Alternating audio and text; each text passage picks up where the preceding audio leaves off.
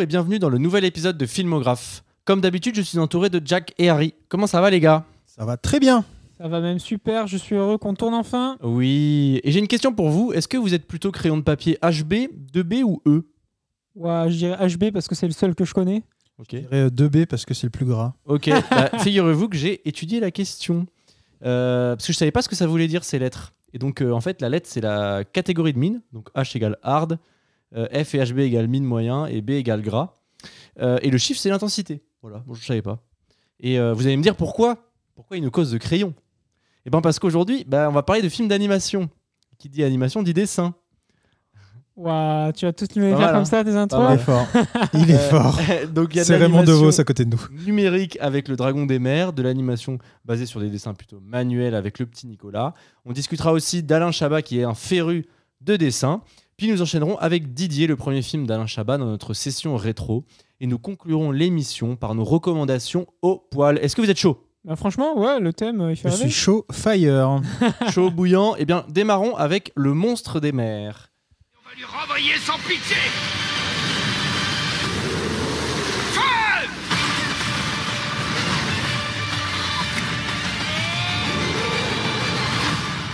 Le monstre des mers est réalisé par Chris Williams avec les voix de Carl Urban et de Zaris Angel Hathor. C'est sorti le 8 juillet 2022 sur Netflix, ça dure 1h59 et ça parle de quoi? En gros, ça parle de Jacob Holland qui est un chasseur de monstres adulé à une époque euh, semi-pirate, on va dire, hein, 18e siècle par là. Et euh, il, croise la route de la jeune euh, Maisie qui embarque sur son navire avec lui. Et euh, voilà, ils vont vivre des aventures euh, à base de monstres et de bateaux et de eau. Euh, c'est pas mal comme résumé. Ouais. J'ai essayé de changer un peu parce que les résumés, c'est bon, j'en ai marre des résumés hallucinés. Non, mais c'est bien, on sent que tu mets ta patte. euh. Non, c'est bien, c'est bien. C'est un peu. On est fiers de toi, Armand. Je ne suis pas ton Euh, père, mais je suis fier de toi. Chris Williams, le réalisateur. C'est le réalisateur de Vaiana. C'est Ouais. Ah, De- très bien. Pas mal de Disney. Je, je me suis un peu renseigné sur le garçon. Oh. De Volt, Mulan, Cusco, Lilo et Stitch. euh, Les nouveaux héros. les nouveaux héros. Big Hero 6. Exactement, c'est un mec qui, on va dire, qui sait y faire. Euh, deuxième anecdote, euh, c'est pas la première fois que Karl Urban, donc qui fait la voix en VO de Jacob, euh, combat des monstres parce qu'il a joué dans Doom en 2005, l'adaptation du jeu vidéo avec The Rock. Euh, il a joué aussi dans Riddick avec euh, Vin, Dominique Toretto, Diesel. Euh, je sais pas si vous voyez ce que c'est, c'est un film de SF. euh, ouais, ouais, ouais. Toretto. c'est un. Toretto. Et le mec qui peut voir dans la nuit. Ouais, il y, a, trois films dessus, je crois. Il y a les Chroniques de Riddick, euh, machin. Il y a plusieurs films. Ok. Euh, et il a joué aussi dans Star Trek avec J.J. Abrams, donc euh, à base de, de méchants et de monstres, on est pas mal. Qui Euh, connaît le sujet, quoi. Exactement. Pas celui aussi dans The Boys par hasard. Exactement, Ouais, absolument, absolument, Parce Jack. que euh, justement, euh, moi j'avais pas les rêves des autres films, mais je sais que sa tête, quand je me suis renseigné sur le personnage, je, je l'ai vu dans The Boys. Exactement. J'ai pas vu The Boys, mais. Euh, très bonne série Ah bon. qui se répète un peu, je trouve, mais euh, très bonne satire des films de super-héros. Quand on a marre du genre, euh, ça fait du bien. Un peu à la Watchmen? Ah ouais, mais en un peu plus gras, euh, on va dire un peu plus gratuit malheureusement, mais c'est dans l'idée d'un Watchmen où on essaie de montrer que la figure super-héroïque n'est pas merveilleuse. Très cool, très cool. Euh, qui veut commencer sur le monstre des mers? Euh, Moi, je veux bien. euh, Ah, Vas-y, démarre, débuter, Harry, puis démarre. après euh, vous complétez. Mais moi, j'ai pas grand chose à dire. Moi, j'ai plutôt bien aimé le film. C'était euh, assez sympa. Euh, Peut-être euh, au niveau de hum, l'animation euh, 3D, euh, euh, c'était là où j'avais un peu peur euh, que ça ressemblait au, film, au dernier film de Ghibli, je crois. Et j'avais pas trop aimé, mais sinon euh, l'histoire était euh, sympa. euh, les déc- Certains plans sont vraiment assez stylés. Euh, Et puis, euh, c'est une belle, une belle épopée où on suit euh, vraiment des pirates, enfin, pas des pirates, mais des chasseurs, entre, entre autres. Mais euh, c'est très stylé. Moi, j'ai bien aimé. Et voilà. Euh, Peut-être euh, vous avez d'autres choses à dire. ah, moi j'ai beaucoup Ouais, de vas-y, choses à Jack, dire, honnêtement. Rebondis. Parce que c'est un film, je comprends qu'en même temps, t'as bien aimé et que tu trouves pas grand chose à dire parce qu'il a une tête quand même de, de film assez bateau, assez classique, parce qu'il ressemble à beaucoup d'autres.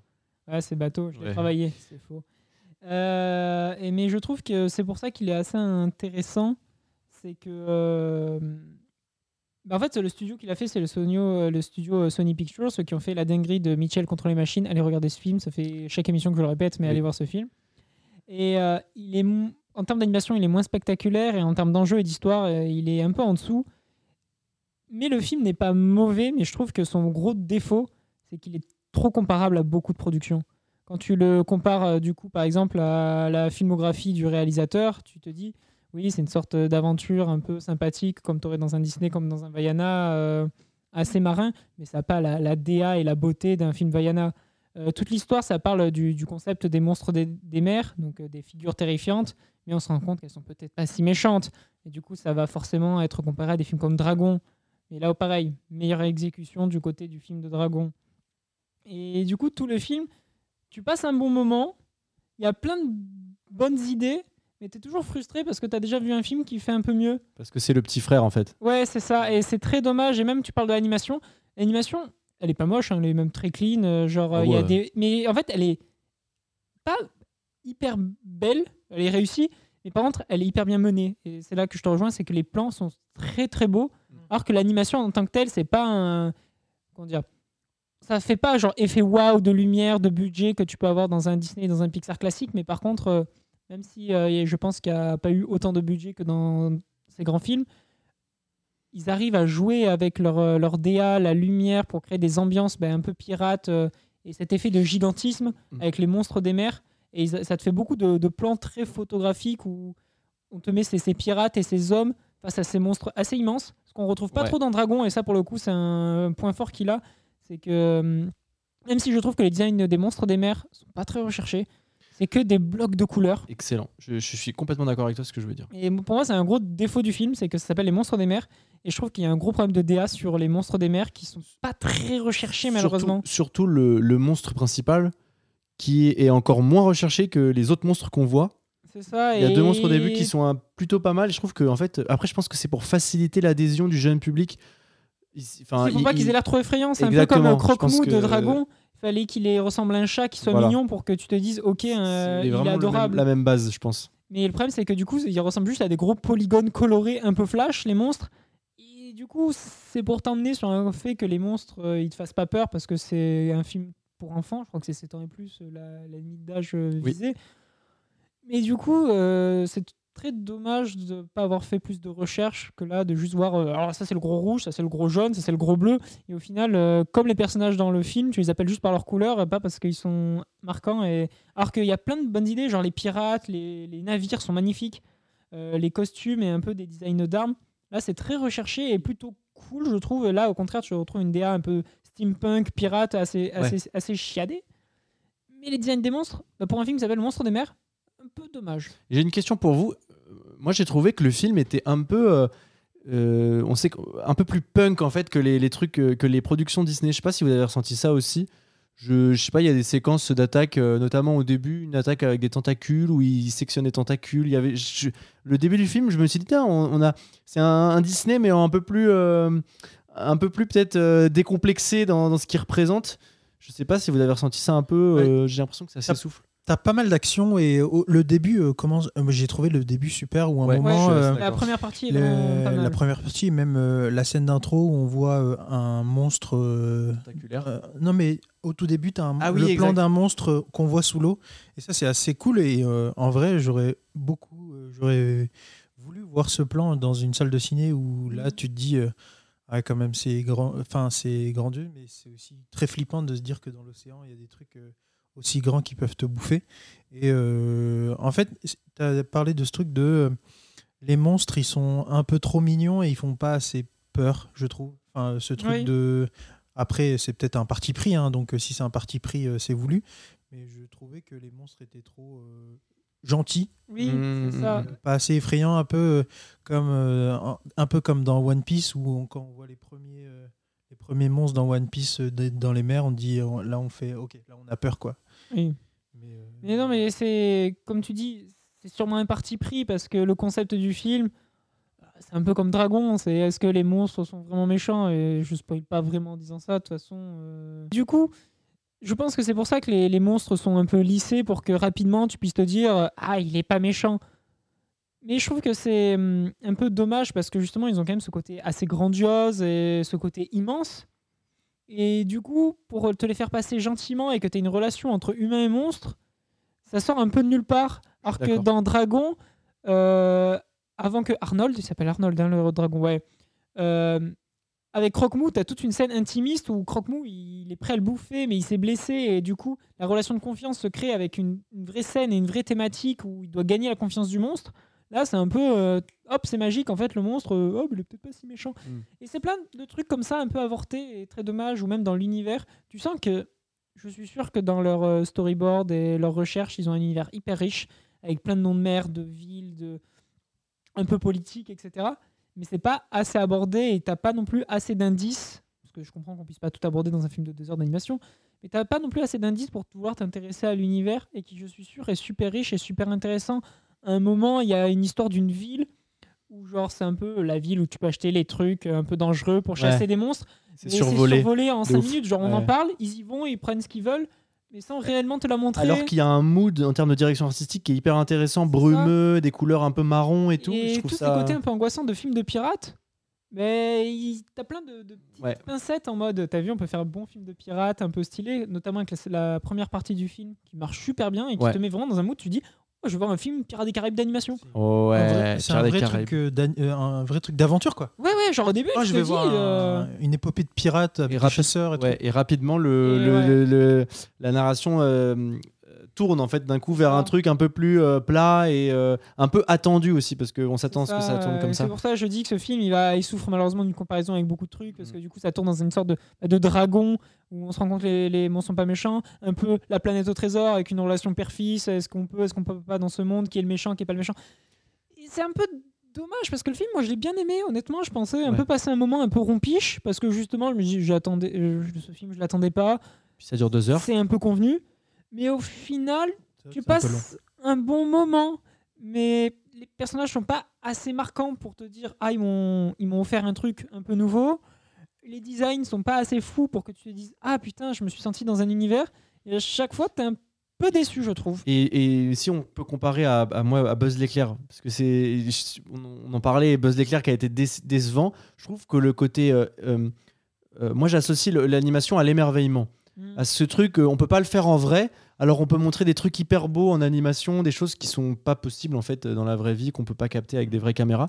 Et j'ai bien aimé, moi il y a plein de moments où je me suis senti un peu émerveillé par euh, la beauté du truc ouais, et tout. mais Et, et je trouve que ça marche mieux que dans Buzz l'éclair, qui est Buzz l'éclair est sûrement encore plus beau euh, techniquement, Mm. mais beaucoup plus plat dans ce qu'il montre. Et là, je trouvais qu'il y avait quelque chose un peu de candeur. C'est la comparaison que tu fais, je la trouve intéressante. C'est ce que essayé de dire, c'est que techniquement le film euh, il est pas aussi grand qu'un Buzz l'éclair, mais avec les moyens du bord, il arrive à créer des ambiances et des scènes. euh, Oui, oui, les moyens du bord. tu l'as, tu l'as, vous l'avez. Euh, il arrive à créer des, des beaux plans et en jouant sur, ouais, sur ce gigantisme que tu ressens, il joue avec et ça, j'ai trouvé ça hyper intéressant. Et d'autres points que je trouve cool pour quand même euh, rendre à César ce qu'il y a à César dans ce film, c'est que même si on l'écriture est convenue, il y a plein de choses à laquelle on s'attend et on n'est jamais vraiment surpris. Je trouve qu'il y a des thèmes intéressants qui sont abordés. Encore une fois, c'est dommage que ce soit trop partiellement parce que ça parle de la propagande de la guerre, de la réécriture de l'histoire, de l'obscurantisme euh, du cycle de la haine et qui sont très intéressants et pas trop représentés un tout petit peu dans Dragon on va dire dans le cycle de la haine mais pourtant euh, le côté euh, obscurantisme euh, Mm, et mm, réécriture de l'histoire euh, par les gagnants tu- peux faire beaucoup d'interprétations et de sur l'esclavagisme tu peux faire Ouais, beaucoup ouais, de, ouais. de sous-textes intéressants Mais c'est un peu à la l'appel, quoi. Genre, euh, oui c'est voilà c'est pour ça c'est euh, plein de choses et encore une fois c'est pas assez poussé c'est dommage parce que c'était des bonnes idées mais je les ai accueillis au premier visionnage donc voilà et ça veut dire que quand même ils sont là et ça peut euh, fonctionner mais euh, voilà c'est plein de bonnes choses mais il manque euh, on va dire du, miracle pour que ça soit vraiment un super film. Et j'ai, alors j'ai une question pour vous parce que tu vois c'est intéressant que tu parles des, sujets abordés. Euh, moi j'y ai vu dans les sujets abordés euh, toute une, une, idée qui est développée sur le fait que les méthodes old school ont besoin d'être remises à niveau pour coller au plus près de ce qui se fait aujourd'hui et de la réalité des, des choses.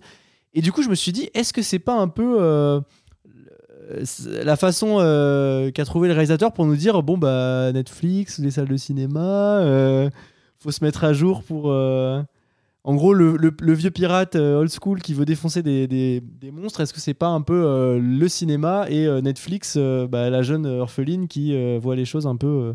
Peut-être un peu tiré par les cheveux, vous allez me dire, mais c'est comme ça que je l'ai vu. Est-ce que Ouais, vous je- pensez pas que. Je pense que, en fait, l'animation est un des genres du cinéma qui est difficile à produire et qui met demande beaucoup de temps et beaucoup, beaucoup d'argent. Et je pense qu'il a fait ce projet euh, et il voulait que ça sorte. Donc, euh, pour, beaucoup de, pour beaucoup de cinéastes et de réalisateurs et réalisatrices, euh, ils cherchent à faire sortir leur projet le plus possible. Et maintenant, euh, il a pris le, pari de prendre Netflix, je pense. Mais je pense que ça a été quand même pensé pour du cinéma parce qu'il y a vraiment des plans qui sont euh, Mhm. plus euh, grandioses avec euh, des vraies scènes de tension et des, des vrais partis pris très très cool, tu vois. Et euh, même si même s'il était destiné à, Net- à Netflix, euh, il y a vraiment de vrais beaux plans. Donc euh, si vous pouvez le voir dans de bonnes conditions, euh, vous voyez en, grand. Ben, en plus, comme on a dit, c'est un mec qui a beaucoup bossé avec Disney, donc euh, comme tu dis, faire. il sait travailler pour une salle de cinéma, donc c'est pour ça que tu as dû avoir ce ressenti. Je suis d'accord. Vaut mieux le ressentir avec des bonnes sensations parce qu'il y a des scènes de bataille qui ont de la gueule malgré tout. Genre les scènes de pirates, quand elles doivent faire pirate, elles font pirate. Elles et sont ça très bien montées. bien. Ouais. Je trouve que le montage est très Ouais, bien. Et puis bon. euh, les scènes de combat, souvent en animation, c'est un peu mou. Mm. Ça- parfois c'est un peu dur. Non, mais pas tout. Je veux dire, euh, Michel contre les machines, les scènes de combat sont incroyables. Non, mais voilà. Mais euh, ça peut vite devenir mou c'est mal maîtrisé euh, une scène d'animation, surtout en 3D. Mais là, c'est bien rythmé, c'est bien monté. Il y a plein de bonnes choses. Genre, Il m'a surpris positivement et c'est pour ça qu'il y a des côtés où je suis un peu déçu.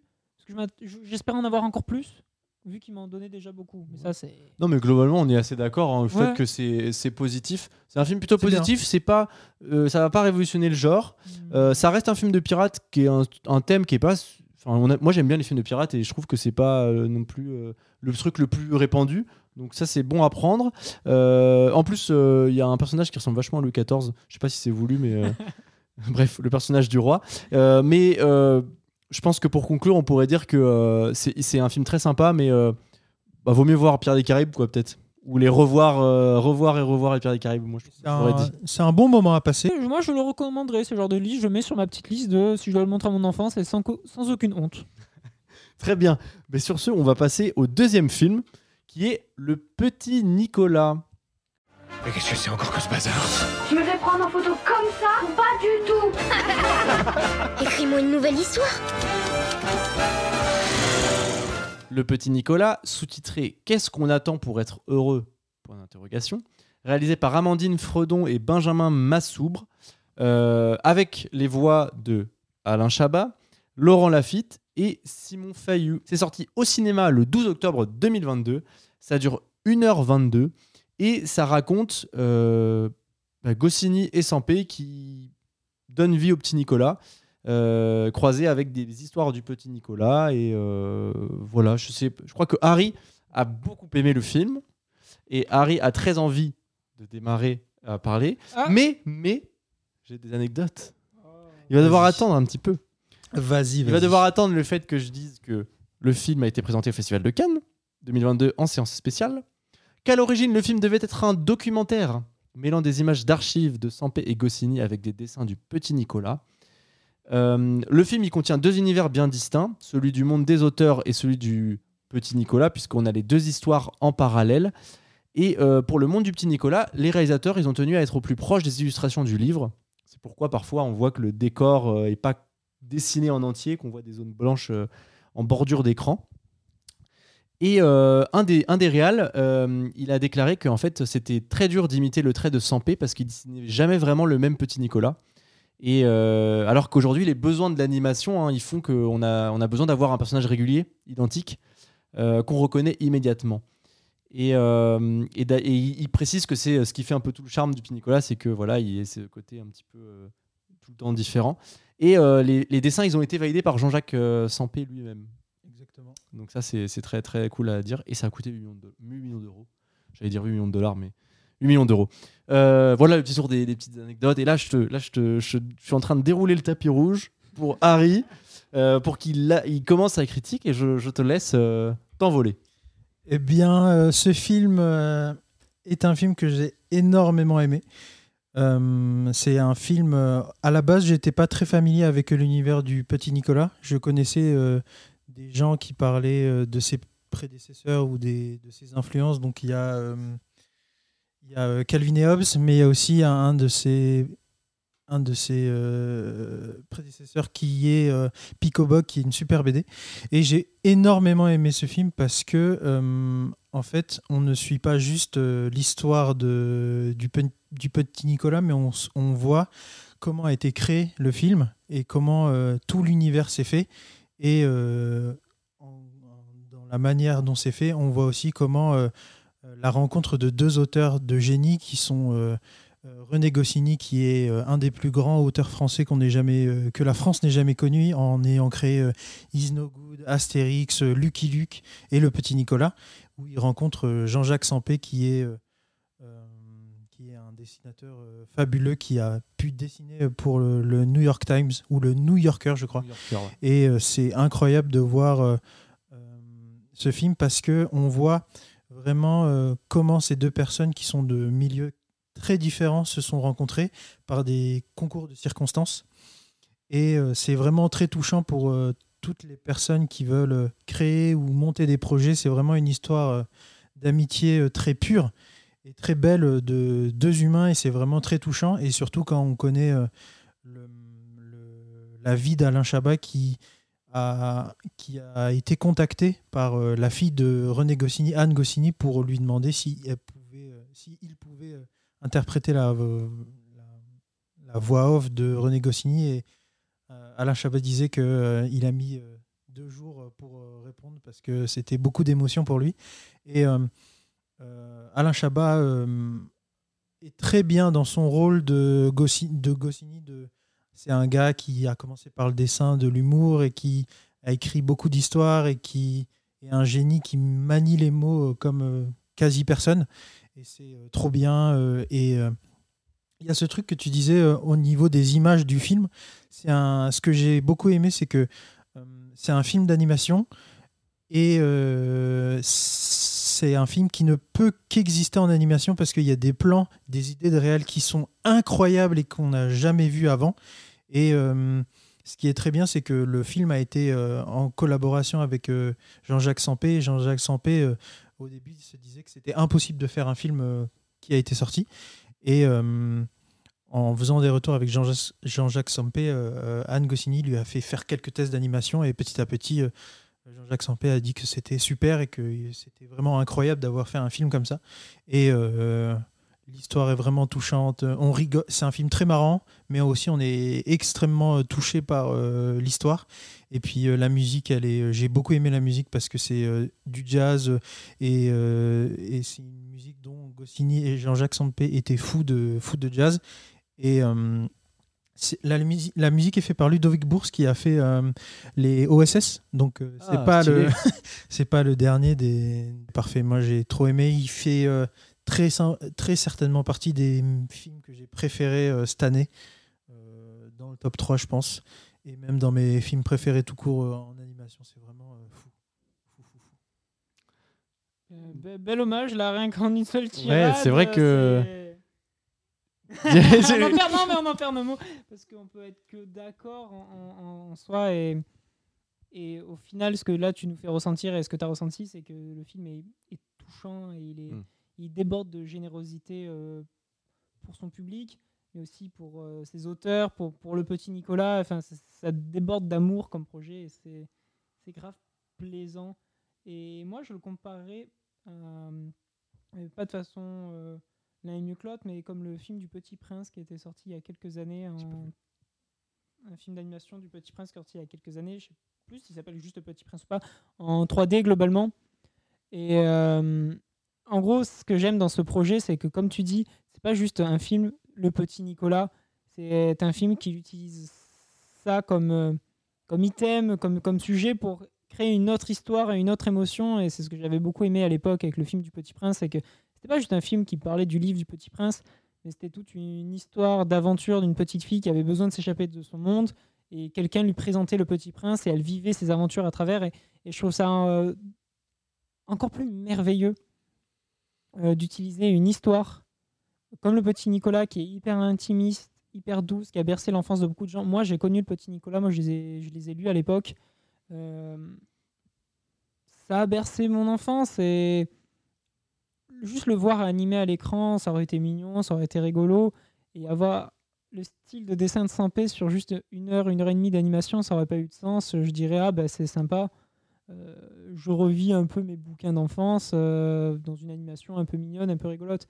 Mais là, que ça utilise ça comme un média pour parler justement de Sampé et de Goscinny, leur rencontre, de parler de, de, de l'art, de comment créer, etc., euh, à travers ce petit personnage qui est tout à fait euh, adorable, ça démultiplie le, bonheur et tout ce que ça veut te procurer. quoi.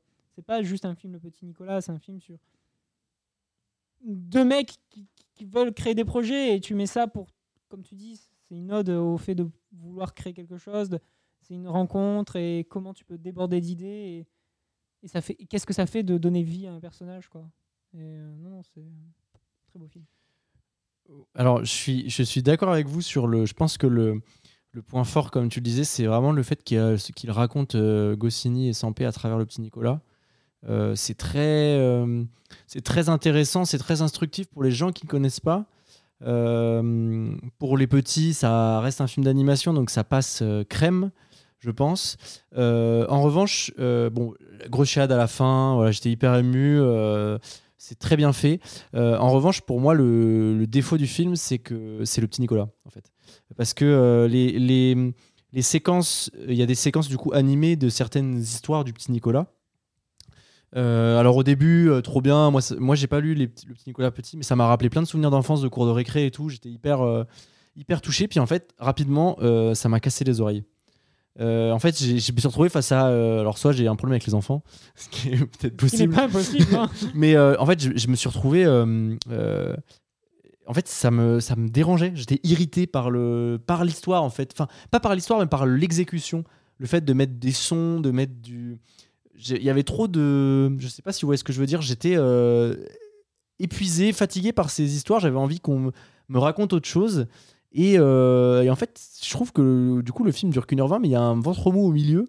Et c'est vraiment que quand on raconte Sampé et quand on raconte Goscinny je trouve que ça, c'est un très très intéressant. Euh, tout, ce côté, tout ce côté hyper pudique, hyper simple de leur. euh, bah juste c'est des gars et voilà ils se disent ouais tiens le petit Nicolas ouais sans se douter de l'ampleur que le truc va prendre toute la modestie de la création hyper hyper touchant hyper enfin voilà quand on regarde a posteriori sur des œuvres de personnes faut pas enfin faut pas imaginer que le mec tous les jours il se lève il se dit ouais putain je suis en train de faire un truc de ouf en fait non c'est plein de petits gestes euh, hyper honnêtes hyper euh, hyper simples qui après quand les gens regardent de loin se disent waouh quelle œuvre euh, monumentale et j'ai bien aimé ce truc là Euh, Après, je suis pas d'accord. Genre, le petit Nicolas, tu le regardes pas en te disant waouh, quelle œuvre monumentale, parce que justement, non mais c'est euh, simple et c'est sa simplicité qui, qui, qui a fait son génie, justement. je te dis genre l'héritage en gros Oui. genre tout le monde connaît enfin tu vois genre il y a pas un gars qui va enfin c'est dans ce sens là en effet oui je, je- je suis d'accord avec toi. C'est pas une œuvre c'est pas genre euh, la bible quoi. Mais euh, La comparaison Non, n'a mais je veux dire, euh, mais non, le parce que- là. non mais parce que la bible c'est le livre le plus vendu du monde ou c'est pas Harry Potter quoi. Oui, Genre, en termes d'impact euh, bien sûr.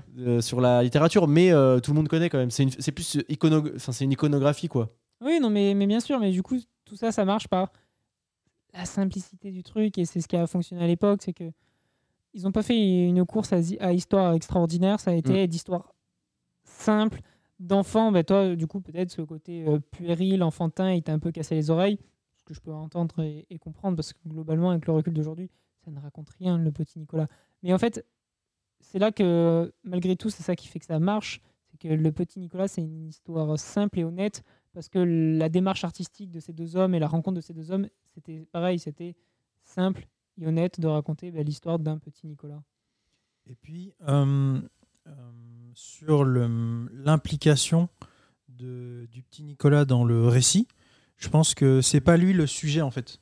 non oui, Je pense- on par- là, euh, on, a, on a utilisé euh, le, le petit Nicolas pour pouvoir parler du petit Nicolas, mais euh, pour être plus honnête, c'est vraiment un documentaire sur la vie de deux humo- euh, de humoristes, mais non, un scénariste euh, de génie et euh, un dessinateur euh, incroyable qui se relient entre eux, et c'est vraiment euh, comment, une comment une liaison de plusieurs années de collaboration artistique a créé un des plus grands monuments de, de la littérature française, tu vois. Et c'est un truc que je trouve vraiment malin. Et savoir que savoir que ce projet existe, c'est un truc qui m'a fait beaucoup de bien. Et vraiment, si vous, si vous créez des, projets, que ce soit de l'écriture, du dessin, de l'illustration, euh, c'est vraiment euh, le film à voir euh, si vous voulez vous motiver ou vous dire j'ai envie de monter mes projets et de les faire avec des gens. C'est vraiment le film à regarder. C'est vraiment trop beau. Et puis, bon, on en parlera plus tard, mais Alain Chabat est vraiment. C'est fou de le voir euh, à chaque, fois- dans chaque projet où il met les mains dedans. C'est vraiment. euh, il sublime le tout. Ouais, Et je, c'est suis Ah. Je assez d'accord avec vrai, toi. euh, je pense que c'est bien de conclure sur Alain Chabat. Bien sûr, vu la suite de totalement. l'émission. Il me mange Mais- mes, mes transitions. Mais euh, je suis d'accord euh, de moi aussi euh, finir sur le Alain Chabat qui a fait un travail de fou euh, dans le doublage de, de, de, de Goscinny. Encore plus que Lafitte. hein. Oui, est même- Beaucoup Laurent- plus à l'aise que Laurent Lafitte. Même si Laurent Lafitte est bien. et même mais Laurent Lafitte trouve- fait un, un travail euh, fou parce que euh, Anne Goscinny pensait directement à Laurent Lafitte qui fit très bien le rôle. les idées, les idées de réal dedans. Euh, Il y a des plans, des, des trucs de cadre, des, des, des séquences qui ne peuvent qu'exister en non, animation et c'est ça qu'on aime. Ça, c'est dur à décrire. On Ouais. pourrait en faire Impossible, louanges, mais il faut, Non, faut mais y a- voir. il y a- voilà, il y a- moi je pense surtout à la scène où euh, en gros on, on- on voit une, une, une histoire du petit Nicolas et euh, donc c'est on voit la maison, euh, c'est le jour et là il y a des gouttes qui tombent sur le sur la maison et on se dit euh, parce que en fait bah, Sampé est en train de dessiner l'histoire et euh, ces gouttes en fait bleues euh, elles, elles transforment le, le- la nuit en fait sur cette même sur ce même cadre et c'est une idée c'est des- plein d'idées comme ça qui sont hyper euh, stylées. Ça, et rien que pour cet exercice, c'est fantastique. Voyez et puis voyez-le ouais, Voyez-le. faut le voir, faut le voir. Un truc de ouf. Voyez ce petit euh, cette petite douceur. Ce bijou. Euh, comme on l'a dit, Alain Chabat a fait la voix de, de René Goscinny dans le film. Et je voulais profiter de cette occasion pour revenir sur la carrière de ce grand monsieur hein, qu'on aime tous. Il n'y a pas trop de, de débat. Et je vous propose un petit tour d'horizon de sa géniale carrière, en commençant par, euh, par le fait que bah, le petit Nicolas, ce projet-là, c'est vraiment en résonance avec euh, Alain Chabat, euh, sa carrière et sa personnalité. Il y, a- plusieurs raisons à ça. Déjà, parce que jeune, il souhaitait devenir dessinateur de BD. Il a publié euh, une planche dans un mensuel qui s'appelle Anti-Rouille, qui, a existé entre 75 et 79. Euh, et donc, c'est marrant qu'il double euh, Goscinny, quoi, qui est lui aussi dans la BD, qui est un auteur et tout ça. Donc, il y a un peu ce, parallèle entre les deux. Deuxième point, bah, il a quand même adapté juste Astérix Obélix Mission Cléopâtre, qui est un- une des BD de, écrites par Goscinny. Et euh, bon, bah, on va pas présenter Astérix et Obélix Mission Cléopâtre. hein, C'est la un meilleure peu, euh, adaptation d'Astérix. Voilà. Un des plus gros Alors, euh, blockbusters français. Exactement, euh, 50 millions d'euros de budget, euh, 14 millions d'entrées en France, qui est c'est c'est dans les top films euh, Mais moi, en France. ce film, je l'aime pas. Enfin, je l'adore. Non, mais ce que j'aime pas, c'est que ça a lancé la, une mouvance de faire des films Astérix comme si c'était juste faire un film Astérix qui Ouais, fonctionnait. exactement. Genre que- franchise. Ouais, voilà. Ouais. Alors que non, c'est Astérix Mission Cléopâtre qui est incroyable. Mais c'est pas parce que c'était juste un film Astérix, c'est parce qu'il était bien réalisé Ouais. et bien. Il faut dire que Astérix écrit, euh, aux Jeux Olympiques, euh, ok, après au service de Sa Majesté. Enfin, tout le monde s'est du cassé milieu, les dents. euh, alors, les terres du milieu, ça peut être. euh, je dis- ça sera pas Astérix euh, Mission Cléopâtre 2.0, mais ça sera peut-être un truc qui sera un peu mieux que le reste. Moi, Alors, je suis peut-être un boomer, mais quand dans la bande-annonce, tu vois Jules César faire le signe de Joule. euh, Ouais, non, mais en fait, j'ai foi en Guillaume Canet, j'espère que. C'est un peu gratos, mais euh, j'avais écouté euh, euh, l'émission de, de Nagui, la bande originale sur France Inter avec euh, Anne Goscinny et Alain Chabat. Et Anne Goscinny, donc la fille de René, parle du dernier Astérix qui va sortir de Guillaume Canet. Et elle avait dit que c'était un très beau film, un Ah. excellent film.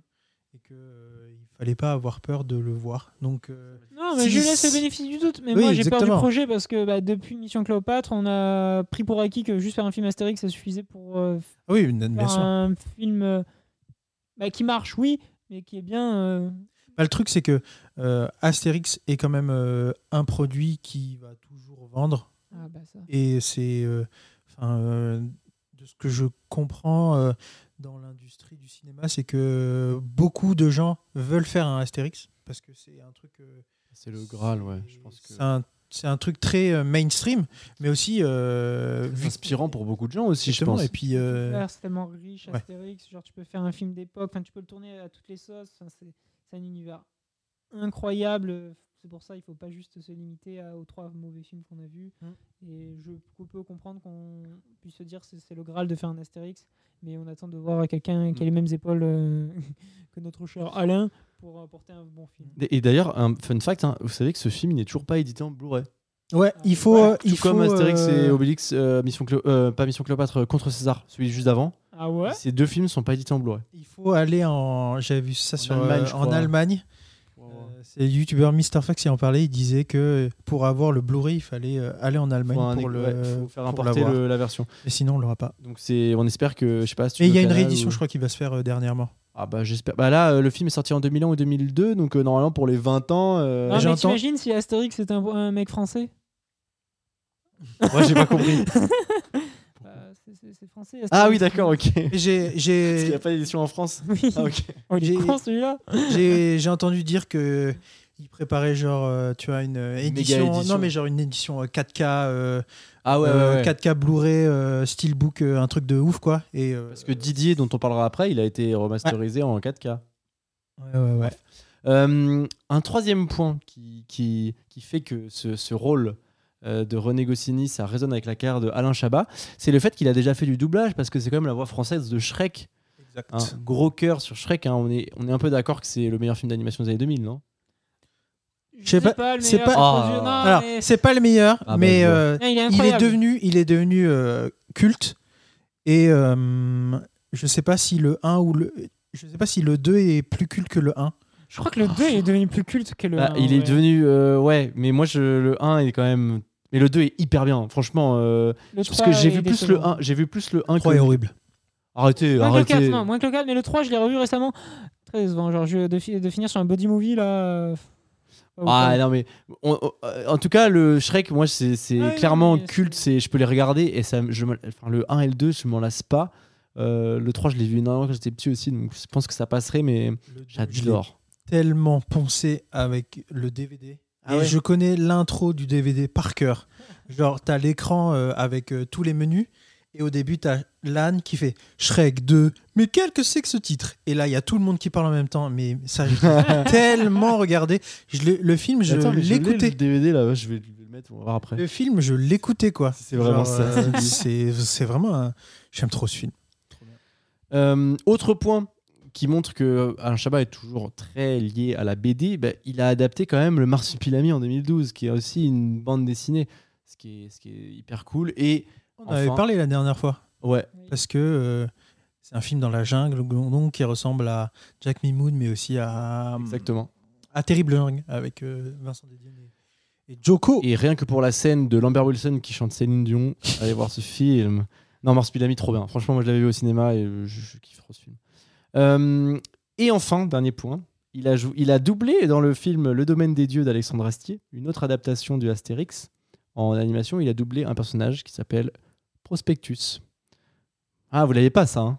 Non, Ah, tu l'avais pas ça, le Jack. Hein? Mais, euh, Eh mais oui. très bon film. Mais hein, oui. euh, le domaine Trop bien, trop bien. euh, Allez le voir. euh, Et la suite aussi, la Ah suite oui, aussi est bien. une histoire originale, la suite, ce qui est assez audacieux. Mm, mm. qui est- La potion magique là? Ouais, le secret de la potion magique, n'est pas tiré d'une BD, celle-ci, qui était très très bien. Même Ouais. si on. Bah, du coup, le fait de faire une histoire originale, bah, il manque un peu euh, la patte d'un d'un Astérix. Bien sûr. est beaucoup plus À la moderne. même verve. Mais justement, au moins, c'est une réinterprétation. euh, je l'ai trouvé très très cool. Je suis fan de- du travail d'Astier. Et en plus, Mm. c'est ça qui a permis, entre guillemets, de financer le film Camelot. Donc, euh, C'est vrai. let's go. D'ailleurs, je sais pas euh, si on va le faire maintenant, mais euh, j'avais un petit jeu sur Alain Ah, Chabat. Est-ce mais que tu veux le faire voulais- après ou tu veux le faire euh, Je voulais, je sais pas, en fait, euh, je sais pas, Jack, t'as envie de le faire maintenant ou de le faire après? Mais je sens qu'il a envie, il dandine, il dandine. Oui, c'est vrai que si tu me le proposes, euh, c'est que t'as envie de le faire maintenant. C'est un jeu. Il Vas-y, est très simple dans son exécution, mais c'est un jeu où on va jouer tous les trois. vas-y. Oh. Je suis allé sur les Box et j'ai vu que euh, Alain Chabat a joué dans 63 films. Ouah. Ce qui est beaucoup. Ouais. Et du coup, je voulais faire un jeu, ce sera un jeu de mémoire et de connaissances sur le Faut cinéma. cite- faut qu'on cite les films. Et on va pas citer les films, mais on va citer les acteurs ou les actrices qui ont joué avec lui, n'importe quelle des actrices, et on va faire un ping-pong. Donc chacun son tour, on va donner les noms des actrices qui ont joué avec lui, et le dernier qui a pas trouvé, il est éliminé, puis après il y aura une finale. Ok, très bien. C'était Et c'est une autre étape, c'est une autre épreuve la finale ou c'est la même euh, C'est celle-là, c'est celle-là. Jusqu'à ce que mort s'en suive. Ok, ok. Ça se trouve, ça va durer 48 minutes, mais clair. Je vous laisse la place. Je suis tellement éliminé. Alors, euh, seconde On commence. Attendez, j'ai noté une petite liste des films qu'il a fait pour vous donner euh, un ordre d'idée. Ah non, Alors, non, du mais- shit. Mais t'inquiète, t'inquiète. Il y a Astérix, mais il y a Santa Claus, La Nuit au musée, Re, Didier, Réalité Shrek. Je vais pas en dire plus, mais voilà. Quoi citer des acteurs déjà? Exactement. Donc, Bon, Il Jack, ne f- il faut qu'il passe- commence en troisième, c'est ça, non? On commence. Alain Chabat. Et moi, je vais commencer par Jean-Pierre Bacry. Euh, bah, Monica Bellucci dans Mission Cléopâtre. Franck Dubosc. Donc quoi? Mission Cléopâtre. Bon, alors, alors, il Franck est- Dubox il est dans les- Non, attendez. Attends, attends, attends. attends. Euh, on, vous voulez- on recommence. on- on va recommencer. Il n'y a pas. Franck Dubos du tout. hein. Oh là là, Jack. il a choke tellement vite. Mission Cléopâtre, je sors un acteur random français. J'aurais dû parler de Jamel. Je suis Mais bien sûr, pourquoi dit Allez, on recommence. On recommence. Jean-Pierre Bacry, pour moi. Euh, euh, Monica Bellucci. Jamel. Euh, Jean Benguigui. Gérard Depardieu. Guillaume Canet. Non, c'est le seul autre avec qui il a pas joué. Oh, il fait pas d'effort. Je sais Bon, pas. vas-y, on continue. Vas-y, on, on- on la compte, on la compte. Euh, Christian Clavier. Euh, euh, Ariel Dombal. Je sais pas. Ah, Ariel Dombal? bah, dans Astérix, non, c'est pas. euh, Non, bon, Charlotte Gainsbourg dans Prête-moi ta main. Grégoire Ludig. Euh, Adèle Exarchopoulos. Euh... Attends, attends, laisse-moi un peu de temps, laisse-moi. 4. Lambert Wilson dans Le mais. Gérard Long. Ah, c'est le retour de Gérard Lanvin. Bah, il est dans le goût des autres. Donc, euh, oui, oui. exact, dans le. Euh, Agnès Jaoui. Agnès Jaoui. Euh, je vais te dire. Euh, euh, Jean-Paul Rouve dans Re. Gérard Depardieu. Le déjà dit. Déjà dit. Allez. Merde. Ah Ciao, éliminé. Ceci est la finale. Ok. C'est parti. Euh, tu as dit ton euh, Jean-Paul Roux, tu as dit Ok. Marina Foïs, Tu vas tous les dire. Euh, euh, Maurice Barthélémy. Isabelle Nanty, Joe Star? Re. euh, Chantal Lobby, Dominique Farrugia. Tac Gad Elmaleh dans Chouchou. Euh, bah, Léa Drucker dans Incroyable mais vrai. Jean-Pascal Zadi dans Fumer fait tousser. Benoît Magimel dans Incroyable mais vrai. Ouais, ça restait bloqué sur un film, c'est la strat. Euh, Blanche Gardin dans Fumer fait tousser. Ah, mais dans Fumer fait tousser, mais c'est pas sorti encore. Oui, mais il joue, il joue dans le film. Il joue le rat. Bah, il joue. Ok, ok. Il joue, il joue. Anaïs Desmoustiers dans Incroyable mais vrai. David Marseille. Pierre-François Martin Laval dans Re. Le bâtard. Non, mais tu peux inventer- Bernard Farcy, le pirate dans Astérix. Zinedine Soualem dans Didier. Euh, Be- euh, Édouard Montout, c'est euh, le, le gars, euh, le Renoir dans Astérix. Oh, tu dis n'importe quoi. non, là, non, non, veux Édouard Montout, j'en suis sûr. Ouais. Édouard Édouard- Montout, j'en suis Édouard sûr. Baird dans Mission Cléopâtre. Euh, Gérard Darmon. Ah putain, salaud Euh, Non, attends. 4, 3, 2. Sa- Sabine Azema dans Le goût des autres? Je sais pas si elle y est. Euh, bah, on- vérifie, vérifie, vérifie. Je vérifie. on, je on va vérifier. Attends. Oh merde, je suis sur la page Wikipédia dans le Chabat. Et non, elle joue pas dans Le goût des autres. Ah, Elle joue peut-être dans un film avec euh, un Chabat, attention. Non, non, non, non. non. terrible. Désillusion. Aïe aïe aïe, je crois que j'ai perdu. Et c'est Bravo. gagné pour moi. Bravo Harry Bravo. Excellente Merci, idée de jeu, merci, excellente idée. merci. Bravo, je tape sur Ah, la- mais moi, je suis trop Bravo, mauvais bravo. avec les noms des, des Il comédiens. a paniqué quand t'as dit il a fait Oh bâtard Ah ouais. Moi je pensais que tu voulais qu'on cite des films de lui où il, est, où il joue dedans et tu sais qu'on. En fait, c'est trop dur les films, alors que les acteurs et les actrices, on Ouais, a tu plein. peux- Parce qu'on n'a pas fait la nuit au musée. Et là, tu peux Ah, aller putain, chez les ricains. bah oui. je Ah. Robin Williams, Ben Stiller oui. et tout là. Ouh là là. Mais on fera ça avec d'autres Excellent, films. excellent jeu, excellent jeu, Harry. Ah, merci. Euh, ça m'a fait kiffer, ça m'a fait kiffer. Euh, et tiens, en parlant de, de- de- de personnes, moi j'ai cité Jean-Paul Rouve, on a parlé un peu de Re. J'aimerais qu'on revienne sur ce film euh, parce que euh, ce film il est important dans la carrière d'Alain Chabat. autant euh, Astérix et Obélix Mission Cléopâtre, c'était, il était au summum de sa carrière parce qu'il fait, euh, il rapporte 110 millions d'euros dans le monde, il fait 400 millions d'entrées en France, c'est un peu le roi de, du Roi du monde, et, français, hein. Et euh, il finance un film deux ans après qui s'appelle Re, euh, qui coûte 17 millions d'euros, donc qui a, je pense, en partie été financé par euh, le succès qu'il a obtenu euh, sur Astérix, ce qui fait que les studios l'ont suivi. Et en fait, il, il met en scène un film préhistorique, une enquête policière euh, préhistorique. Euh, L'âge de pierre. c'est ça. Euh, donc ça raconte l'histoire entre deux tribus, les cheveux propres euh, qui ont la formule du savon et les cheveux sales euh, qui n'ont pas la formule du savon, qui sont sales du coup. Un espion envoyé par les cheveux sales pour récupérer la formule, le fameux Guy. Tandis que les cheveux propres, eux, ils enquêtent sur le premier meurtre de l'histoire. Ils sont à la recherche du crimier.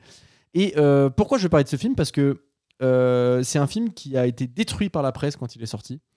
Alain Chabat l'a lui-même dit, il a été extrêmement vexé par le, le backlash violent qu'il a subi en fait par la critique. Euh, alors que le film est pas, euh, il fait quand même, je crois, 1,7 million d'entrées, un truc dans le genre. Enfin, c'est pas un bid euh, public, mais la critique et le retour spectateur est très violent. Et alors que moi, c'est un film que j'ai toujours vu petit, enfin, depuis jeune, et c'est un film que j'adore toujours autant. parce que je trouve que c'est un, un- c'est vraiment une comédie absurde sur du comique de mots, euh, des blagues qui sont hyper drôles. Enfin, il y a énormément de vannes que les gens sortent encore. Je veux dire, euh, qui savait être tout noir, euh, ta gueule, tout le monde le connaît, tu vois. Et genre, c'est ce film-là, quoi. Il y a plein de trucs hyper marrants. Et voilà, je voulais parler de ce film parce que bah, c'est souvent un peu un film dont on. Moi, j'ai déjà vu des gens se foutre de la gueule de ce film un peu, genre, ou pas comprendre le délire. Et moi, je suis complètement dans ce délire-là. Et je, je vois que Jack fait la moue, donc je pense qu'il ne comprend pas le délire. Mais j'adore ce film. Et voilà, je. On est vraiment dans le, le cas où Alain Chabat euh, est sur un succès et en interview, beaucoup de gens se posaient la question, euh, lui demandaient en interview, qu'est-ce que vous allez faire après? Et euh, je trouvais la démarche d'Alain Chabat très euh, saine et très humble de sa part de dire, bah, je sais pas, je vais faire un petit film avec mes potes et tout. Et euh, en utilisant le succès qu'a Alain Chabat, il a vraiment mis, euh, il a vraiment mis en œuvre un projet euh, euh, les Robins des Bois qui sont dedans. Exactement. Donc, euh, c'est vraiment un film avec euh, les Robins de Bois qui sont au centre, avec euh, PF, Maurice, Maurice Barthélémy et Marina Foïs qui sont hyper forts. Quoi. Et on est vraiment dans de l'humour vraiment absurde, des, des, des blagues qui ont pas forcément de sens, mais euh, c'est un humour vraiment particulier. Et pour les personnes qui étaient, je pense, habituées, enfin, qui ont aimé euh, Astérix. Astérix, c'était peut-être quelque chose qui était euh, peut-être un peu brutal ou Ouais. Moi, c'est un film que j'ai vu des années, des années plus tard. euh, parce que à force d'entendre tout le monde faire les répliques, genre il va faire tout noir, ta gueule, Pierre, Pierre, Pierre, le crémier, un sandwich à la fraise, elle est belle ma femme. Enfin tout ça, je les ai entendus en boucle, en boucle, sans jamais avoir vu le film. Et un jour, je me suis tapé la déterre, je me suis dit bon, tout le monde en parle, c'est culte, etc. Et du coup, moi, le film, j'ai passé un très long moment. Ah ouais? Bah ouais, parce que le problème, c'est que moi, les répliques, elles ont pas fait mouche. Je faisais Ah, ok, elle vient de là, la réplique. Et je l'ai vraiment vécu en mode pour comprendre le délire des autres, parce que je l'ai pas vécu quand j'étais petit. Et du coup, bah, l'humour absurde, il faisait jamais mouche parce que je m'attendais à la blague, parce que je savais où ça allait, parce que ça faisait des années que je l'entendais. t'as spoilé la blague, quoi. Bah ouais, et du coup, moi, le film, j'ai assez mal vécu. J'étais vraiment en mode je rompiche, quoi. Mmh. Euh, et en- ensuite, j'ai un peu de mal avec l'absurde. Je trouve que c'est un humour qui est assez compliqué à gérer. Ah bah, en fait, euh, quand ça marche pas, quand ça marche, ça te touche en plein cœur et t'es mort de rire. Mais quand ça marche pas, c'est moi, terrible. Et moi, ce qui me dérange Terrible. avec l'absurde, c'est que pour moi, c'est un outil aussi. Et un film full absurde, j'ai un tout petit peu de mal. Genre les Monty Python, par exemple, euh, c'est pas ta Ouais. cam. Alors, je les aime bien. Pour le coup, parce que je les ai découverts en tant que tels et pas à cause euh, du fait que j'avais entendu mille fois les répliques. Donc, j'ai un meilleur affect avec eux. Genre, j'ai passé un bon moment. Mais je suis pas non plus en mode waouh, ça m'a pas marqué comme euh, je pense que ça a marqué beaucoup de gens. Mais par contre, du coup, ils m'ont beaucoup plus fait rire. Enfin, j'ai quand même rigolé aux blagues. J'étais quand même dedans parce que je l'ai pas découvert parce que les mecs me faisaient la, la vanne du sandwich à la fraise 15 fois par jour, quoi. La cité de la peur? Incroyable. Mais c'est pour ça. Mais je trouve mais en fait, c'est parce que Ouais. je trouve qu'il y, y a une histoire derrière. Il y a d'autres choses. Il n'y a pas que de l'absurde. Genre, il y a beaucoup d'absurde. Mais c'est un outil qui englobe euh, quand même une fiction, alors, alors des que quelque part, c'est aussi une enquête policière, euh, un peu comme euh, La Cité de la Peur, mais c'est vrai que c'est peut-être moins obvious. Et tu vois, pour en revenir au Monty Python, moi j'adore Re, et les Monty Python, mais genre ça me fait vraiment hurler de rire. Genre je trouve ça mais hyper marrant.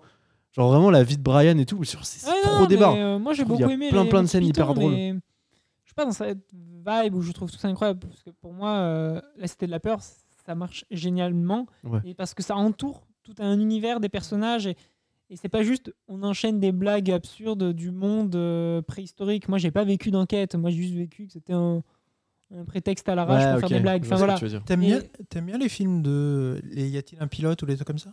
Oui.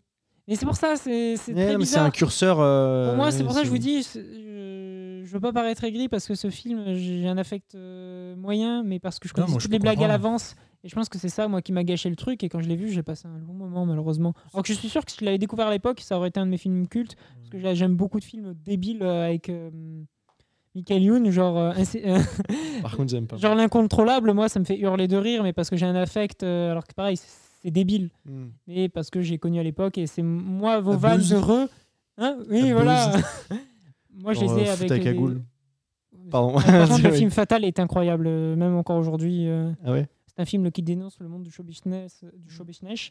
Avec, euh, c'est pas avec le, le Canadien là? Oui, oui, euh, Non, c'est non, Stéphane Rousseau. euh, Stéphane Rousseau, ouais. Non. oui, mais qui Québécois. joue. euh, Ah, pardon. Ouais, ouais.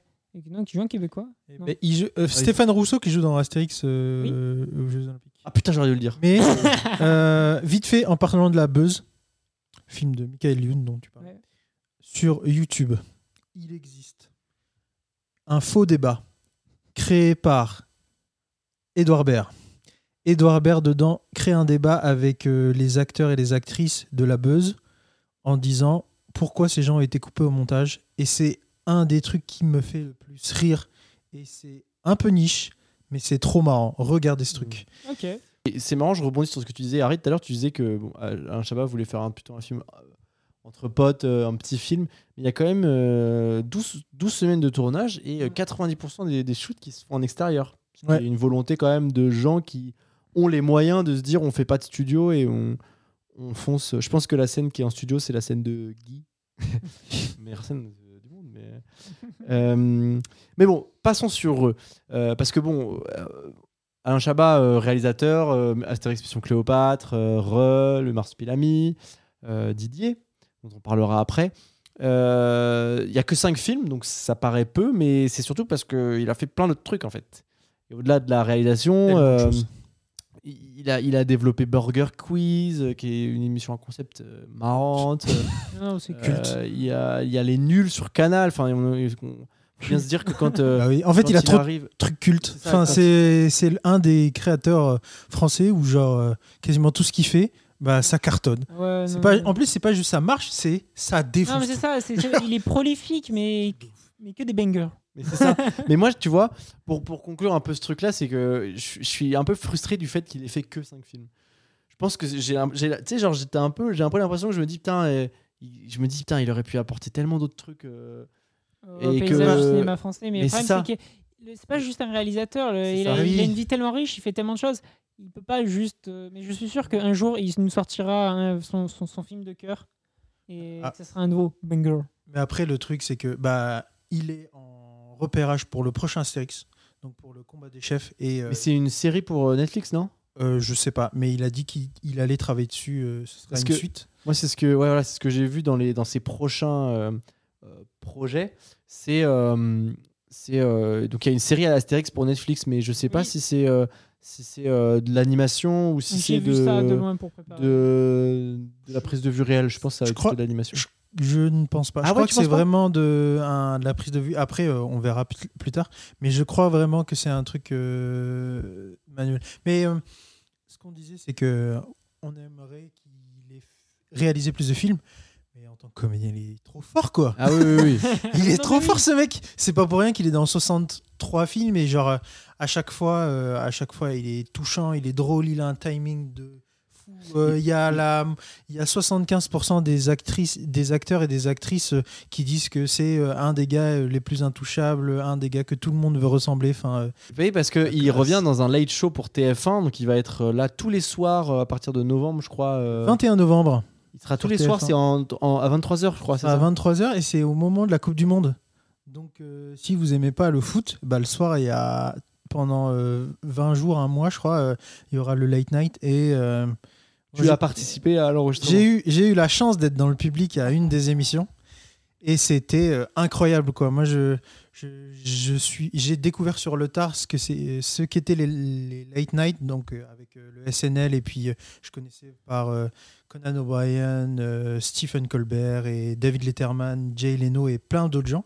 Et c'est vraiment trop bien. On a vraiment une influence américaine, mais Alain Chabat a réussi à prendre les meilleurs trucs des late night des, des autres pays et rajouter sa patte à lui.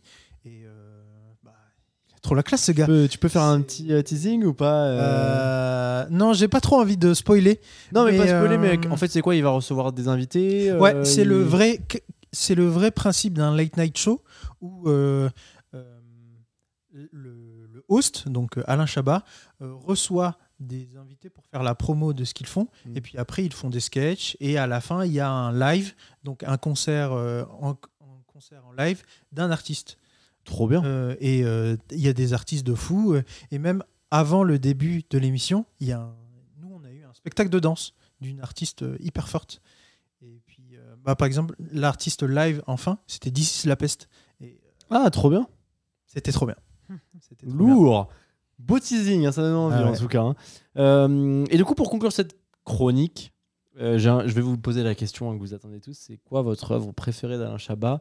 Si tu dois en citer qu'une, Jack. Je suis content que tu dises œuvre parce que j'aurais pas dit un film. Oui. J'aime beaucoup La Cité de la Peur, mais pour moi, c'est le Burger Quiz. Pour moi, Burger Quiz. c'est- dinguerie sur dinguerie et surtout, ça a eu tellement de répercussions sur, sur, euh, sur le divertissement, sur, sur les, les quiz, les, les- tout ce show un peu à l'américaine mais francisé. Enfin, pour moi, c'est trop important. Le Burger Quiz. C'est pas que c'est que c'est incroyable, c'est que c'est important. Toi, Harry? Euh, en tant que. Du point de vue auteur et écriture, je dirais euh, le Burger Quiz. Mais je pense, moi, ce qui m'a le plus marqué, c'est sa série de dessins animés euh, Avez-vous déjà vu quoi Ah, Avez-vous déjà vu euh, C'est peut-être euh, le truc que moi j'ai découvert enfant. Et c'est vraiment extrêmement drôle. Et puis, ça dit des trucs. Et c'est du dessin animé, du cartoon, vraiment à la Tom et Jerry. ex- extrêmement bien écrit. Il y, en a, il y en a des films cultes. T'as connu ça, enfant? Ouais. Ah, j'ai découvert ça tard, Ouais. j'aurais adoré. Moi, découvrir genre, ça bah, éclairez-moi parce que je, je l'ai- j'ai vu dans sa, dans, sa, dans sa filmographie qu'il y avait ça, mais je sais pas ce que c'est en fait. Alors, tu, tu iras sur YouTube. C'est sur Tout- YouTube toutes les personnes qui écoutent, euh, qui ont jamais vu ça, vous allez sur YouTube, vous mettez Avez-vous déjà vu? Il y a des playlists euh, d'épisodes entiers, parce que les épisodes durent deux minutes, pas plus, et c'est incroyable. Moi, un de mes. Un de mes de l'absurde en dessin. c'est c'est vraiment du dessin, du cartoon, vraiment. Ouais, ouais. Et Il y a un, fi- un film que je trouve culte, c'est Avez-vous déjà vu un crime pas parfait du tout? Et il y a un autre, euh, un autre sketch qui s'appelle Avez-vous un, avez-vous déjà vu un poussin qui fait euh, de la danse? Et ça, ces deux sketchs là. Avec mon frère, c'est un des trucs où on rigole à chaque fois qu'on le voit. Quoi. Mais avez-vous déjà vu un crime pas parfait du tout? Je vous invite à faire pause sur le podcast, allez taper ça sur YouTube et regardez-le parce que c'est à hurler de rire, vraiment. Ouais, et moi, eh ben, je citerai La mouche qui pète, voilà. euh, sketch de nul, bah ouais, c'est là, il me fait marrer, La mouche qui pète. Et quand j'étais petit, mon père, il me disait La mouche qui pète. Et En voilà. plus, c'est une impro. Ben, c'est une excellente impro. Écoute, euh, La mouche qui pète, trop fort.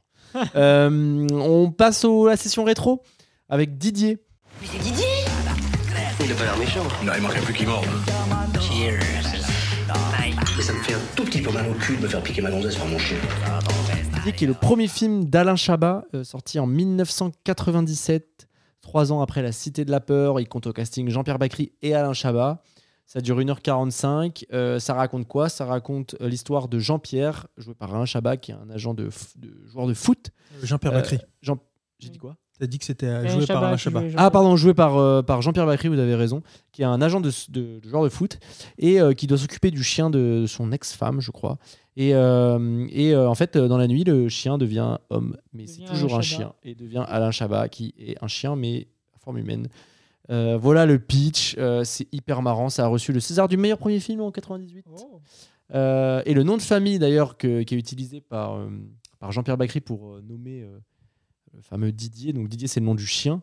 Et euh, à un moment donné il, se re- il doit donner le, un nom euh, au gars pour le présenter à ses amis. Il l'appelle Didier Azanavicius en rapport au réalisateur Michel Azanavicius qu'on voit dans le film parce que c'est le joueur qui- de foot qui se blesse Un proche de Chabat. et un proche de Chabat. Pour ceux qui ne savent pas, Azanavicius, c'est le réalisateur des premiers OCS, OSS pardon, et de. OCS, c'est pas la même chose. Des premiers OSS et de The Artist. Ça fait 3 millions d'entrées. Euh, voilà. Est-ce que, est que vous avez déjà vu ce film, vous?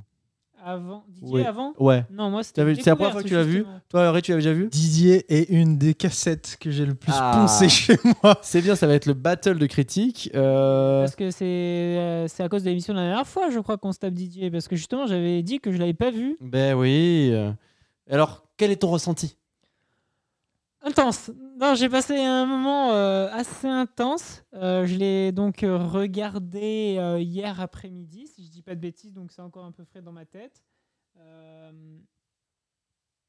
Alors, on parlait de l'humour absurde tout à l'heure. Je trouve que ça passe. Enfin, j'ai passé un moment, déjà, on va faire un résumé Ouais, pour dé- débroussailler, pour pas être encore l'homme le plus aigri de France. J'ai passé un assez bon moment, j'ai plutôt rigolé. Il y a des, beaucoup de gags qui ont très mal vieilli, par contre, euh, je trouve. Je veux dire, même si euh, Alain Chabat n'a jamais été avec de l'humour borderline, quelle que soit l'époque, je trouve quand même un humour parfois qui a un peu mal vieilli, mais bon, ça reste à son honneur. Cependant, euh, T'as des exemples de gags? Qui n'ont pas marché ou là tu vois pas là, là, là, je t'avoue, euh, c'est un, c'est un peu un ressenti général, surtout les moments où euh, Alain je- je, Chabat. je l'ai euh, noté aussi, moi je trouve qu'il y a un truc un peu Euh, et, quand justement il est pas juste avec, euh, avec Jean-Pierre et qu'il est un peu avec euh, les, les autres individus, euh, il y a des moments que je trouve un peu mm, gênants, malaisants, et je sais pas si. Bah, le, le passage, oui, où il fait le chien alors que Ouais, voilà. genre sent pas les fesses et tout. euh, Ah, c'est- un peu. euh. C'est. non, mais voilà, un peu de mal, honnêtement. euh, Mais dans un mal dans le sens, euh, tu trouves que aujourd'hui c'est des blagues qui pourraient plus être faites Non, ou juste c'est- c'est c'est exécuté de façon où tu, tu- c'est cringe en fait? Pour moi, c'est cringe. Voilà, Parce que moi, là, non, c'est pour ça que je dis que c'est- qu'il est pas borderline, c'est pas un humour que. Genre c'est pas. C'est pas censuré, euh, quoi. Ouais, c'est pas misogyne. non, ah, ah, non, tu non, vois. non, ça serait malhonnête de, de dire que c'est. On est d'accord. Mais c'est juste que c'est c'est- ouais, c'est cringe. Ouais, très- Après je pense que c'est voulu. hein, parce non, que- mais bien sûr. Mais moi, l'humour par le cringe, et c'est pour ça que j'ai du mal avec The Office. Euh, je sais. Euh, j'ai eu un peu de mal. Couper son micro. j'ai quand même passé un bon moment. Le film, malgré tout, se tient. Je veux dire, le pitch, il est débile. Ah mais ça marche de ouf. Mais pourtant, je me suis. Au début, suis- quand vous m'aviez dit c'est juste un, un chien qui se transforme en Alain Chabat, je me suis dit, je vais vraiment passer une heure et demie devant ça. Et mais non, mais t'as une histoire avec du foot. Mais oui, tout, non, mais c'est une pour vraie ça. histoire. Et c'est rare en plus un des. Non, mais c'est pour ça. Et en fait, c'est parce qu'il y a pas mal d'intrigues secondaires et au final, il y a- il y, a un monde qui se construit autour de ce, euh, de ce chien Chabat là. Et du coup, le film se tient. Et du coup, c'est pour Mais- ça qu'il a passé un bon moment et que j'ai, je me suis. Moi, j'avais juste peur de passer un moment de une heure et demie de blague sur un homme chien Ah. et, d'avoir que les moments cringe. Ouais. Il y en a eu quelques-uns. Mais je pensais avoir que ça pendant une heure et demie. Sauf que non, il y a un vrai film. Mais- Je dis pas non plus qu'il y a un gros propos euh, intense, etc. de film d'auteur. Mais il y a une histoire, il y a des histoires B, il y a des histoires C, il y a des relations entre les personnages et les autres personnages qui gravitent autour de Didier le chien. Bah, ils fonctionnent et ils sont. Tu vois, moi, je l'ai, beaucoup mieux. Enfin, je l'avais vu, euh, on va dire, euh, plutôt ado. Et je- franchement, j'étais un peu. Genre, vraiment, je l'avais pas fini, tu vois. Ouais, trouvé- je je- Et là, je l'ai revu et extrêmement surpris.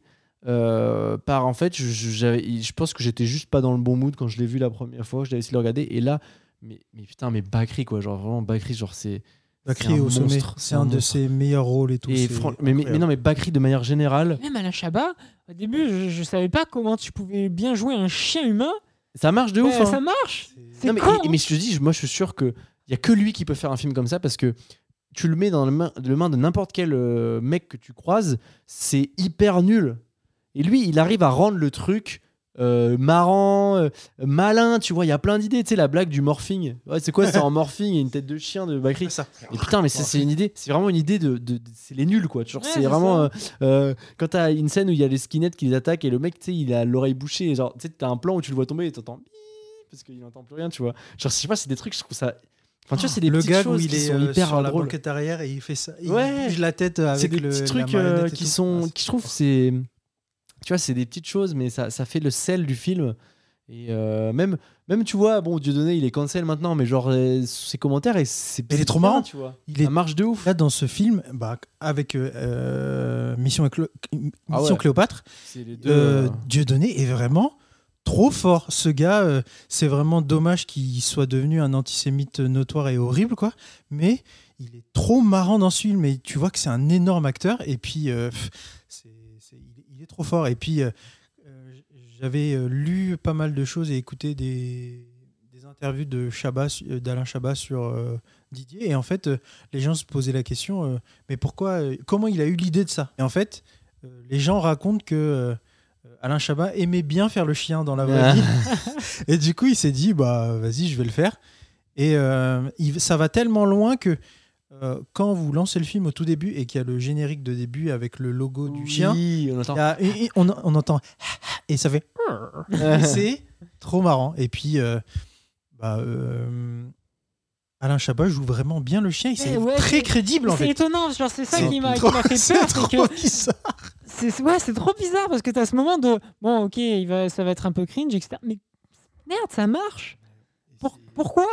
Et puis la chute, c'est marrant quand même. Et puis c'est un, c'est un film un peu comme euh, euh, euh, Un jour sans fin, dans le sens où euh, on n'explique pas pourquoi il s'est transformé Oui, en chien. oui, et on s'en Ouais. fout. Et c'est trop bien. Oui, non mais ça c'est D'accord. c'est Cherche bien. pas à expliquer, c'est ça arrive. Mais ça, c'est un truc qui, qui est- que par contre euh, qu'on fait trop aujourd'hui et qu'à l'époque c'était bien. Parce qu'aujourd'hui on veut trop tout expliquer, alors qu'à l'époque on avait un concept, on, on tournait autour de ce concept et on s'en fout de qui, quoi, comment, pourquoi. Et ça, ça repose un film quand même parce que ça, ça- ça t'enlève tout un, tout un pan euh, réverbatif de, Ah ouais. de savoir comment il faut résoudre. Lourdingue, Ouais, ouais. lourdingue. Et c'est ça qui fait que aussi le film peut aller à l'essentiel et d'avoir d'autres intrigues B, C, etc. qui Exactement. fonctionnent parce que si tu commences à essayer de savoir pour qui, comment, pourquoi, bah, tu perds du temps. C'est ça. pourquoi, c'est ce pourquoi la plupart des films, le dernier tiers est souvent euh, le- point négatif de tous les films et on se dit, bon, la fin est nulle.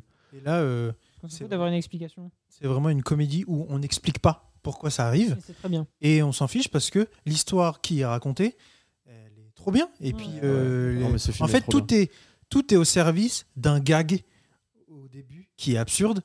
Il y a une vraie, une vraie histoire où, où on sent qu'il y a un amour vraiment du, de l'histoire et des personnages de faire des trucs bien. Même euh, Bakri, à un moment, euh, il, il fait une impro sur la réaction d'un chien. Un moment, euh, le labrador, avant qu'il se transforme en Alachaba, euh, le chien fait rouf et euh, Jean-Pierre Bacry fait comment ça rouf? Et tu te dis attends il a un il fait une impro sur ça? Attends mais t'es un génie t'es un génie et puis oui Jean-Pierre Bacry trop fort et même les enfin tous les rôles et même euh, les skinheads qui sont dedans c'est comme un peu comme les méchants dans Astérix ils sont là reviennent tout le temps. ils ouais. reviennent à chaque fois ça sert à rien mais ils sont Et à la fin, il y a une scène de baston. c'est euh, trop marrant.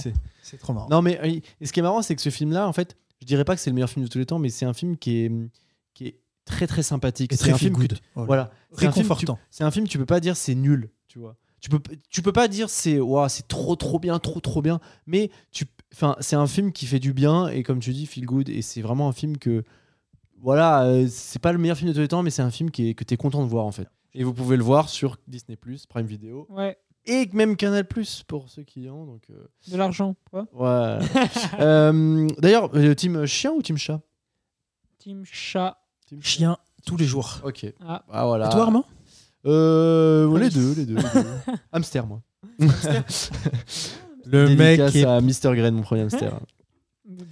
Euh, rest in peace il a dit Rest in peace, j'ai dit. Euh, pour clôturer cette émission, parce que c'est déjà la fin, euh, on va passer aux Oh. recommandations. Oui. Et qui va commencer? Eh bien, j'ai décidé que ce serait Jack. Voilà. Ouah, et j'en la- dé- j'en casse le micro.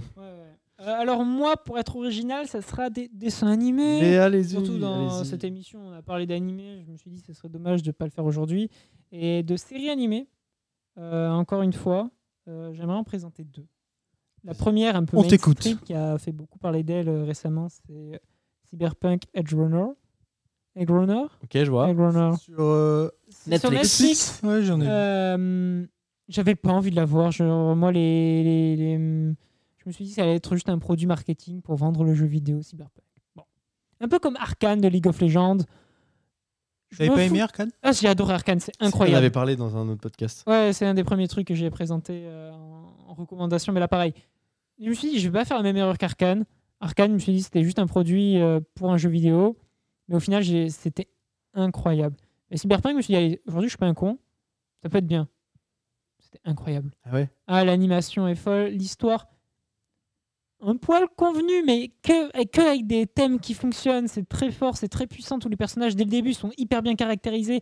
Ils fonctionnent de ouf. Genre, euh, tu pourrais t'attendre à juste des personnages, justement, un peu de japanimation, un peu cliché, etc. Je dis pas qu'ils révolutionnent le genre, mais t'es obligé d'avoir une, une waifu ou un, ou un brolito, quoi. Ou un usbando, ouais, ça, c'est un usbando. Genre, t'as forcément un mec ou une meuf que t'es en mode waouh, je, je kiffe, j'ai envie de savoir il va, je, je lui souhaite que du bien. Et tu souhaites que du bien à tout le monde, mais il arrive que de la merde. Enfin, franchement, c'est- fou. Il ne va pas y avoir de suite, et ça, c'est génial parce que c'est une histoire qui se tient en une saison. Il y a combien d'épisodes? Euh, 12, je crois. De combien de temps? C'est des épisodes de 20-25 minutes. Ok. C'est- vraiment euh, animé, quoi. Ouais. Et euh, vraiment, euh, c'est magnifique. Foncez le voir. Vous avez peut-être peur en voyant les, les, les, les messages dithyrambiques que vous voyez sur Twitter. Parce que moi, c'est le genre de truc qui me dégoûte un peu. C'est que je ne l'ai pas vu Day One. Alors qu'en général, justement, j'essaie de voir les trucs Day One avant d'être dégoûté par Twitter. Tout le monde était en mode c'est la meilleure série du monde Du coup, je me suis dit, bon, ben, j'ai la flemme de regarder. Mais c'est trop bien. C'est pas la meilleure série du monde.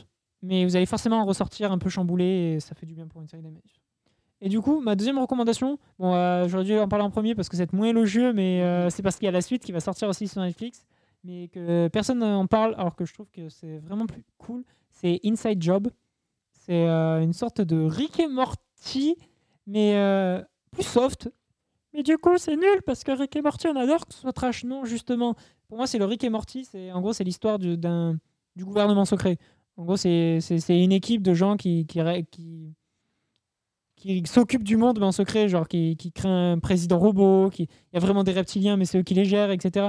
Et du coup c'est tout un délire technologique un peu absurde, mais le tout dans une vraie histoire qui se tient, genre il y a un vrai fil rouge.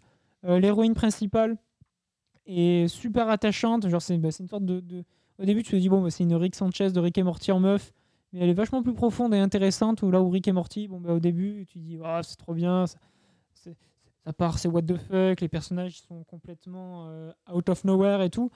Sauf que là, il y a les personnages sont un peu plus humains, il y a des vraies relations, ça a été une super bonne surprise. Genre pour moi, ceux qui aiment le délire de Rick et Morty mais qui commencent à en avoir marre parce que je trouve que ça commence à tirer sur la formule un peu trop. euh, allez, ouais, allez regarder Inside Job, il y a la partie C'est 2 disponible sur quoi sur Netflix. Sur Il y Netflix. a la partie 2 qui sort le 18 novembre. Wow. Moi, j'ai très hâte de regarder ça. C'est pareil, c'est une saison, je dois y avoir une dizaine d'épisodes, des épisodes de 20-25 minutes. Ça se regarde euh, d'une traite, les personnages sont attachants. Euh, L'ADA est simpliste, mais avec plein de bonnes idées. Euh, cool. Je suis très déçu que personne n'en parle, parce que c'est vraiment bien. Tu répares. euh, Tu, tu, re- tu, euh, comment dire Tu redors le blason. Oui, parce que c'est dommage. Harry, tu euh, veux nous parler de quoi? Hum, J'ai deux recommandations. Euh, alors, ma première recommandation est un artiste que j'aime beaucoup. On le connaît surtout en tant que humoriste et acteur, et c'est Adrien Méniel. Mais je ne vais pas vous parler de ce qu'il fait en tant que scénariste ou acteur.